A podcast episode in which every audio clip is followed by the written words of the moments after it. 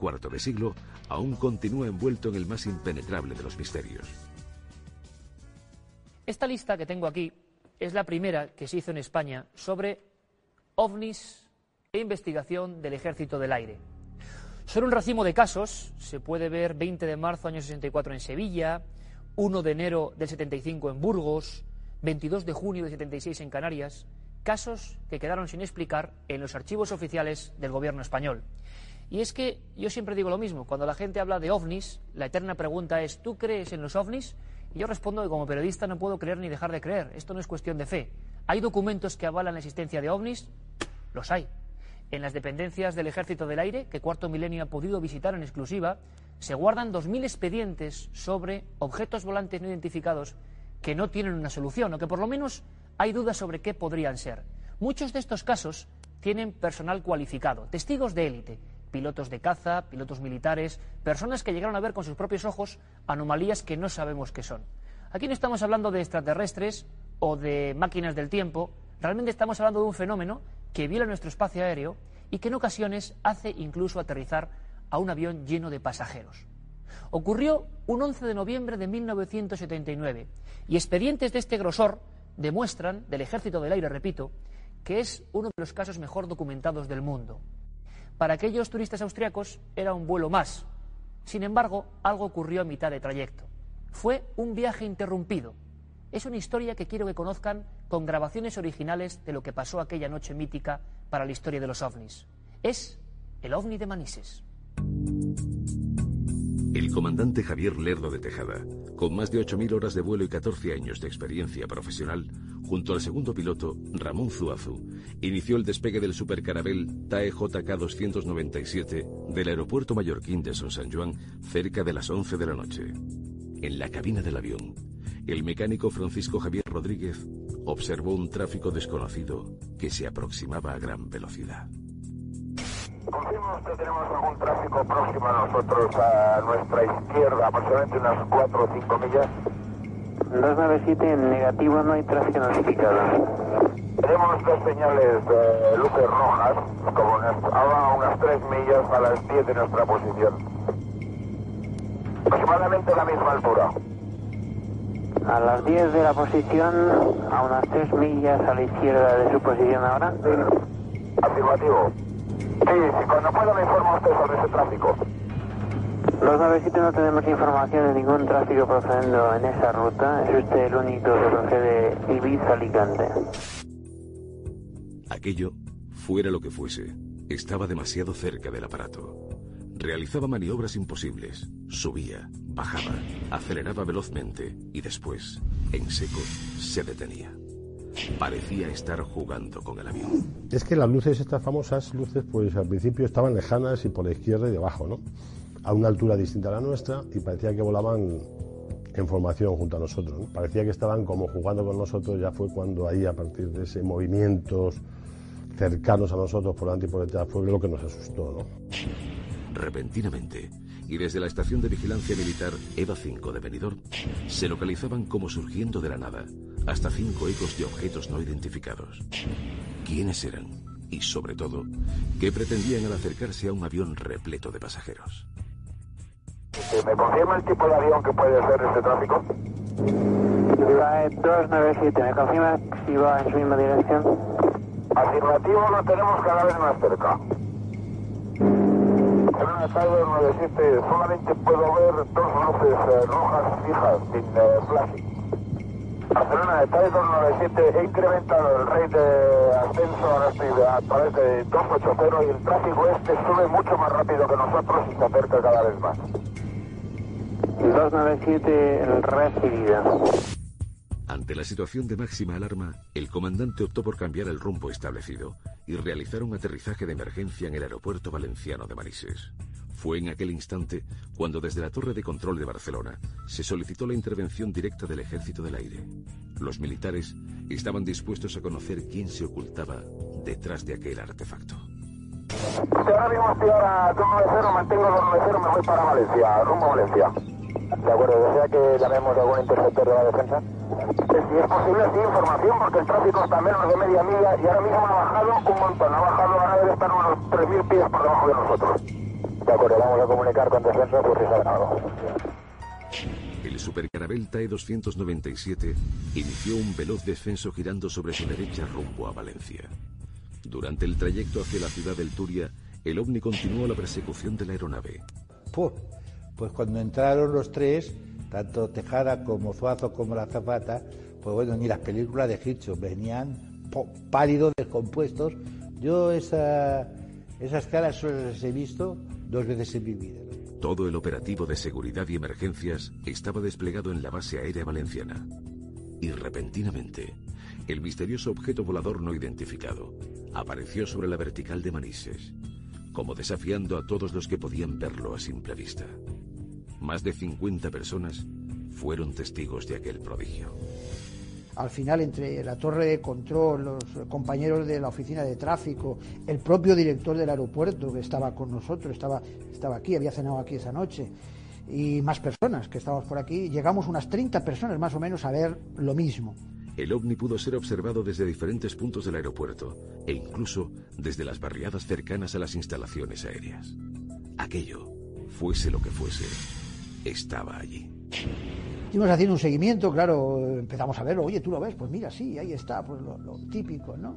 Desde la torre de control nos llaman, oye, ¿lo estáis viendo? Sí, sí, en la misma posición. Todos coincidíamos y no estábamos al lado uno del otro, porque cabía pensar, cabría pensar una histeria colectiva, ¿no? Pues no, porque el señor que estaba en la torre lo veía, los que, que estaba en la otra parte de la plataforma lo veía, avisamos a la base aérea, entonces había una base aérea enfrente, ahora ya ha desaparecido. La base ahora es, es terreno de AENA, ¿no? Del aeropuerto, entonces había una base aérea, ¿no? Eh, avisamos al capitán de día de la base aérea, salieron y desde la plataforma ellos también lo veían, pero estábamos viendo desde distintos sitios.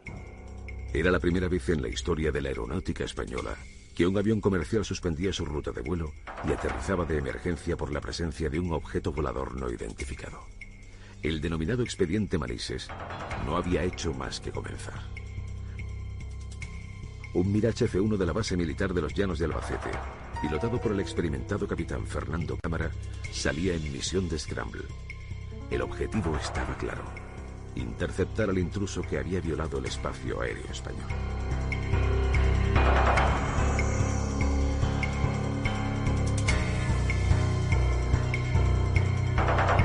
Noche intensa en el cielo español. En cierto punto de la noche se da la orden de que un Mirage F-1 despegue de la base aérea de los Llanos en Albacete para perseguir al intruso, para perseguir a ese ovni. En la carlinga de ese avión iba un hombre sobradamente experimentado, capitán del Ejército del Aire, don Fernando Cámara. Fernando Cámara, buenas noches. Buenas noches. Bienvenido y muchísimas gracias porque sé que no es fácil, ¿no? De alguna manera volver a recordar estas historias. Ha pasado mucho tiempo, pero tú estabas allí. Mucho, mucho. Ha pasado mucho tiempo. Inolvidable, ¿no? Imagino, ¿no? Bueno, pues ha pasado, han pasado tantas cosas desde entonces y antes de aquello, pues que verdaderamente es una historia. Oye, ¿qué ocurre, eh, Fernando? en un momento dado, a ti te despiertan, imagino, te dan la alerta y tú te montas en tu avión, despegas de allí. ¿Qué ocurrió? ¿Cómo fueron esos primeros minutos? Yo pasé por Valencia, por encima de Valencia, no vi nada. En el radar no aparecía ningún eco. Eh, no había ecos de otros aviones porque eh, se habían encargado de separar el tráfico civil que pudiese haber en la zona. en un momento me pareció ver una luz hacia el sur, hacia el mar, una luz hacia el mar. Y digo, bueno, pues dirígete allí a, ver si, si, ves algo. Vi pues eh, delante de mí y un poquito más bajo.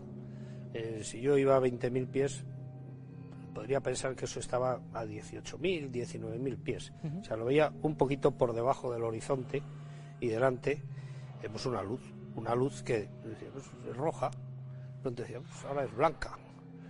Eh, pero no era una luz intermitente. ¿sabes? Iba variando poco a poco. Sí, de pronto la veías roja, de pronto la veías blanca, ¿sabes? Y la veías eh, verde también. Entonces, yo, bueno, pues ahí la estoy viendo. Entonces, viéndola ahí, eh, pues utilicé los modos en radar que tenía el avión pues para ver si lo detectaba algo ya eh, enfocando directamente a, esa luz que veía pero nada en el radar no aparecía nada. Si fuera un objeto convencional Fernando un objeto eh, otro avión lo que fuera evidentemente normalmente lo ves. Entonces yo creo que cuando debía de estar aproximadamente a unas eso, a seis o siete millas de la vertical de Valencia, cuando debía de estar aproximadamente a unas eso, a seis o siete millas de la vertical de Valencia, entonces eh, me empezó a, a producirse en el avión unas interferencias. El detector de amenaza radar que llevan los aviones, que es un sistema que te avisa si un, si un radar, bien de otro avión, bien de un misil, viendo esos, te está enfocando. O sea, que ese objeto, Fernando, en ese momento, al menos la información que tú tenías, es que te había localizado claro, a ti. claro, o sea, yo veo esa luz y entonces, eh, aproximadamente cuando estoy ahí más cerca, me empieza el, el bip de pe, pe, pe, a decir, hombre, pues ahí hay algo que me está, que me está iluminando. Me está ¿Y tú qué sientes en ese momento dentro de la carlinga, en lo que es un avión de combate? pues lo que sientes es que alguien te está iluminando, ¿me entiendes? Y que te están iluminando con un radar que además eh, el sistema te decía de qué tipo era un poco el radar. Y el radar que, que, eh, me salía, que me iluminaban, era un radar de onda continua, que normalmente pues, es un radar de los que va asociado a un misil. O sea, los misiles se enfocan con ese radar de onda continua, que es el que guía el misil para lanzarte. O sea, es un radar que no es, no es agradable de sentirlo, amigable, desde de luego. sentirlo en el avión. Eh, me daba que la dirección de donde me estaba eh, bloqueando, eh, se llama blocar, que no es que se bloqueen los mandos, sino que es que te están bloqueando con un radar, era en la dirección de, de la luz esta, y al mismo tiempo eh, se producía una interferencia en la radio. Una interferencia muy similar a lo que es una baliza de emergencia que produce como una sirena, ¿sabes? Eh, bu, bu, bu, en, en la radio. ¿Y el tamaño no podías calcularlo de ninguna manera? El tamaño Fernando? no se puede calcular porque tú cuando tienes es- ves una luz no sabes si está muy lejos y está muy cerca. ¿Qué ocurre? De este caso luego pues los investigadores le dieron una importancia porque el, claro, yo lo veía por delante y un poquito más bajo y los de abajo lo veían arriba. Con lo cual ya había, estabas viéndolo desde dos puntos, con lo cual ya se puede determinar que eso, esa luz, había estado pues casi cerca de una hora en la vertical de Valencia y ahí parada, una altura a la que los helicópteros normalmente no hacen estacionario y menos aguantan una hora y además y, y- y dan señal radar. ¿Y tú qué hiciste, Fernando, en ese momento que estás ya muy cerca del objeto? No, yo, yo sigo detrás eh, con mis sistemas, eh, tengo activados los misiles de infrarrojos, tampoco da señal de infrarrojo, o sea, no da calor, porque no da digo, calor. bueno, puede ser que, que el radar no lo vea, pero eh, si estuviese porque por, por la distancia que yo estaba de Valencia debía de estar ya cosa de una milla o dos millas, o sea, muy cerca de, de esa luz. Entonces, mm, eh, aviso al controlador que digo, oye, yo ya me he pasado de Valencia. Yo ya me he pasado de Valencia y sigo teniendo la luz delante. Eh, porque es el tiempo, o sea, vas mucho más deprisa, se tarda más en contarlo que en, que en moverte por ahí, por el aire. Y entonces eh, me el controlador pues eh, comentó que sí, que, que habían visto que, que la luz había ido, iba delante de mí. ¿Y hasta cuándo llega esa persecución, Fernando? Pues esa persecución yo llegué casi hasta Zaragoza.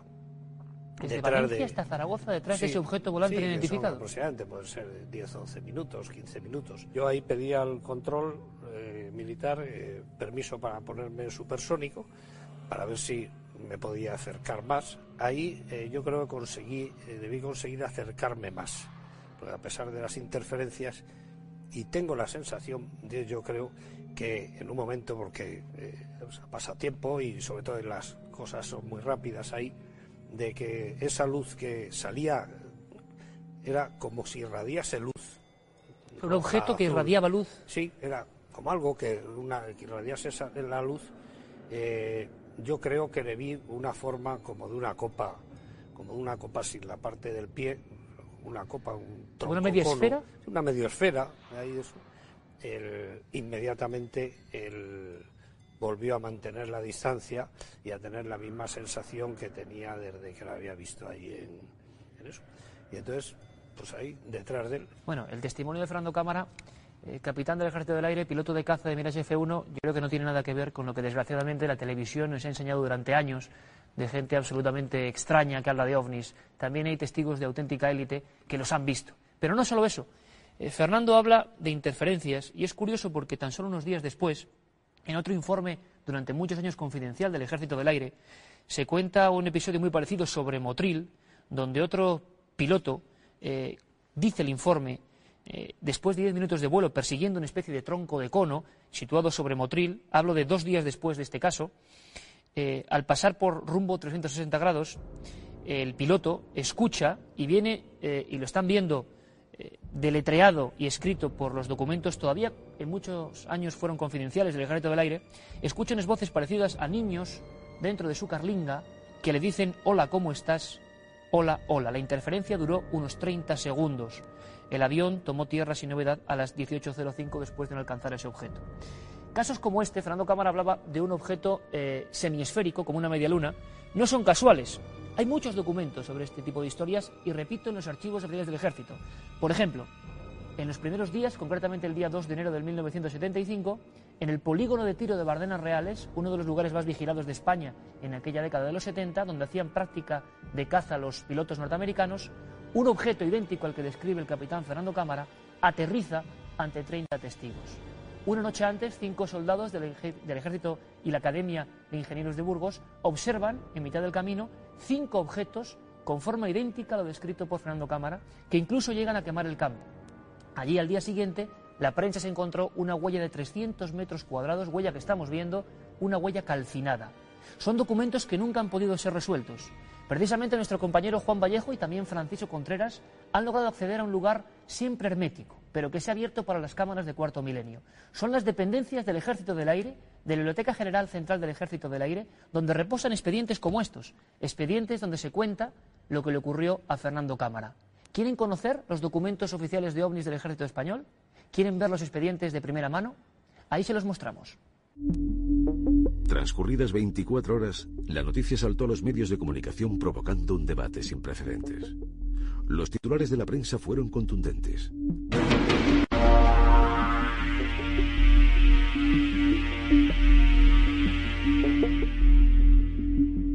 Ni siquiera el ministro de Transportes, Sánchez Terán, pudo dar una respuesta lógica al episodio durante su visita a las instalaciones. La investigación militar, silenciosa y metódica, ya había dado comienzo. Cualquier pesquisa, dato o información sobre el episodio ovni se transformó en materia reservada, en un secreto que se mantuvo durante largos años. Enseguida vinieron, vinieron dos oficiales del Ejército del Aire a entrevistarse con nosotros. Vino el capitán de cuartel que estaba ese día de servicio en la base y vino también, parece, el oficial de vuelo, un, un teniente o un capitán. Y ya nos hicieron una encuesta allí y luego tuvimos que volver a hablar con ellos, con una delegación del Ejército del Aire. A los 15 días tuvimos que volver. El operativo de las Fuerzas Armadas emprendió una ardua investigación. En 1979, todo lo relacionado con el fenómeno ovni estaba clasificado como materia reservada por parte de la Junta de Jefes del Estado Mayor. A lo largo del tiempo transcurrido, investigadores y periodistas han realizado meticulosos trabajos para intentar explicar lo que ocurrió aquella noche del 11 de noviembre. De sus estudios se pudo saber que durante los días posteriores se produjeron más encuentros de similares características. Y venía el ministro de Comercio, iba a aterrizar con la base aérea. Y mientras llegaba y no llegaba, me llamó un capitán y dijo, oye, sal aquí a, a, la, a la pista, vas a ver. Y miramos y había en dirección noroeste una luz roja muy potente en el cielo, estuvo un rato parada y luego al rato volvió a salir y había desaparecido. Entonces, oye, avisamos y tal, yo no, ni hablar. Prototipos militares, alucinaciones colectivas e incluso reflejos luminosos han sido las explicaciones recurrentes. Pero para los implicados sigue sin haber una solución a aquella noche de terror vivida en el cielo español. Hombre, lo que sí te puedo decir es que después de tantos años en este mundo de la aeronáutica, un avión normal, y en normal entra todo lo que yo puedo conocer de aviones, ¿no? No era, no era. Una estrella, ¿qué quieres que te diga? Tampoco era una estrella, obviamente. El reflejo de las chimeneas de no sé qué sitio que alguien dijo que podía ser, pues hombre, de Cartagena o no sé dónde dijo. Pues oye, no, no. Pero es un ovni, ¿no? Un objeto, no, no. Pero es un ovni, ¿no? Un objeto volante no identificado.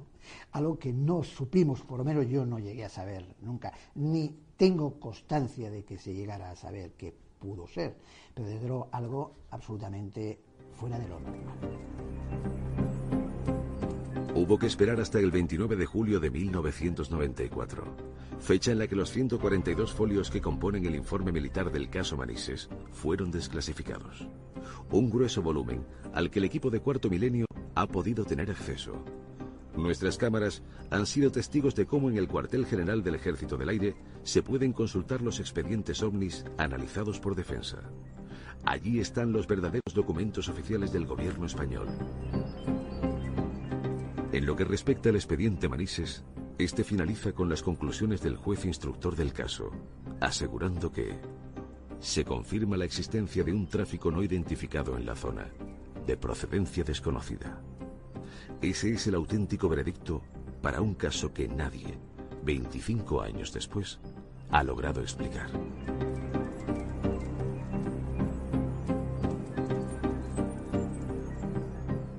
Hubo libros como el de el periodista, el gran periodista y amigo Juan José Benítez de la Gaceta del Norte, que le llamó Incidente en Manises. Pero hubo otros, como el expediente Manises, de Juan Antonio Fernández Peris, que mucho tiempo después dieron una hipótesis. Y es que es habitual que en los casos más extraños eh, se hagan hipótesis para explicarlos todavía más extrañas.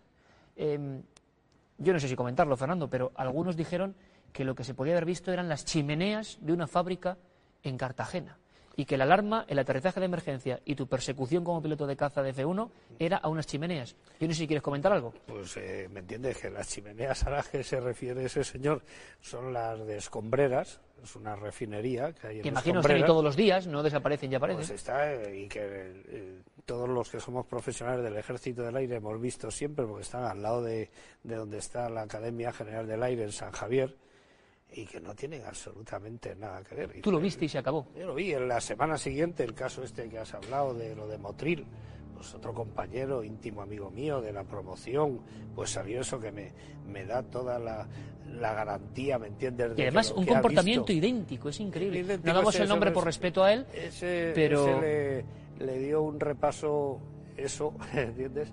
Que tenía hasta remaches el avión, estaban quemados. ¿Cómo, cómo, cómo, Fernando? bueno, pero es, es, un caso que no sí, que, que, llegó a... Bueno, se comenta en el informe oficial... Porque estando allí viendo el tema este, pues eh, pareció como si una luz, como si un soplete, la sensación suya era que un soplete la había pasado por de abajo arriba del avión. Entonces se dijo, oye, me has metido contra un avión o contra otro avión que haya por aquí. Dice, pues si ahí no hay ninguno y tal. Entonces, eh, cuando siguió detrás de eso, que era como, como si fuese un soplete de esos de acetileno, o que te pega una pasada, pues eh, fue cuando escuchó las voces estas. Las voces de niños. De los niños y eso, ¿sabes? Y además es que el caso este, como él se acordaba del, del caso de la semana anterior, el mío dice, pues a mí este no me lo meten en la radio. Y él apagó las radios, no ya cambió canales, sino apagó las radios y lo seguía oyendo también sin las radios, con las radios apagadas. Entonces, los casos además. ¿Me quieres decir, Fernando, con las radios apagadas, lo comenta el informe, hola, ¿cómo estás? Hola, hola, dentro de la carlinga, voces de niños, un piloto del Ejército del Aire. Además, esas voces creo que hicieron en eh, un avión de Iberia que volaba por la zona de Mallorca, dio un parte de que había escuchado también las voces esas se la habían metido también ahí en su radio. Los informes del ejército están llenos de anomalías, lo dejamos ahí, anomalías, cada uno que piense lo que quiera, pero yo, Fernando, sinceramente, aquí en público quiero agradecerte la valentía, porque para mí es valentía, tal y como se tratan a veces estos temas, que un profesional de tu calibre diga, yo lo vi. Yo creo que para mucha gente que ha visto estos pues objetos es importante. Yo lo vi, yo hice el informe que hice, eh, durante un tiempo eh, estaba clasificado como confidencial y yo siempre, ¿me entiendes?, que, me habéis llamado para una cosa de estas, pues lo he puesto en conocimiento del Ejército del Aire para pedir permiso. y pedir permiso al gabinete de prensa y ya está. Ahora ya estoy en la reserva, está desclasificado y no he considerado, ¿me entiendes?, que, que tuviese que pedir permiso. Fernando, y te lo agradecemos de corazón, de verdad, porque para mí, lo repito, una muestra de valentía. Mil gracias por tu visita a Cuarto Milenio, Fernando. Nada, a tu disposición siempre. Boletín oficial de las Cortes Generales, Congreso de los Diputados. Ni más ni menos que don Enrique Mújica Herzog, en pleno Parlamento, hizo tres preguntas sobre qué avión, qué clase de tráfico, qué objeto volante no identificado hizo aterrizar al supercarabel de la compañía TAE y qué ocurrió aquella noche del 11 de noviembre del año 79 sobre el cielo español. Tres preguntas que siguen sin respuesta. Después de 25 años, nadie respondió. La respuesta del gobierno es una respuesta, diríamos, eh, convencional, como la de otros gobiernos, otros países que se han visto sometidos a mismo control parlamentario. Es continuamos investigando, no podemos dar ninguna información, proseguimos estudiando el fenómeno.